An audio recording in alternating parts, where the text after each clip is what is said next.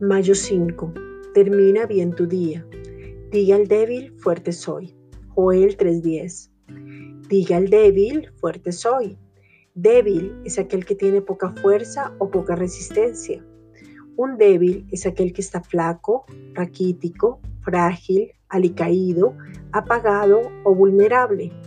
Dese cuenta que la debilidad puede existir en todas las áreas. Si una persona es débil para tomar decisiones, debe trabajar en eso, pero no engañarse.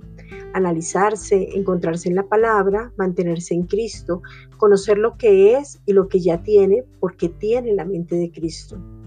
Si una persona es débil o tiene debilidades con un vicio, debería fortalecerse, apartarse y huir, o sea, correr despavoridamente de las personas que hacen lo mismo, de los sitios que frecuenta, de las personas que le alcahuetean o lo incitan a ese vicio, pero huya.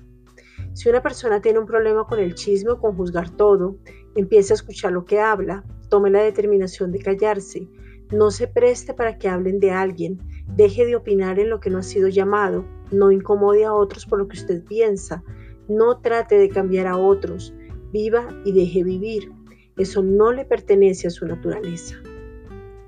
Usted es fuerte en Cristo. Esta es una reflexión dada por la Iglesia Gracia y Justicia.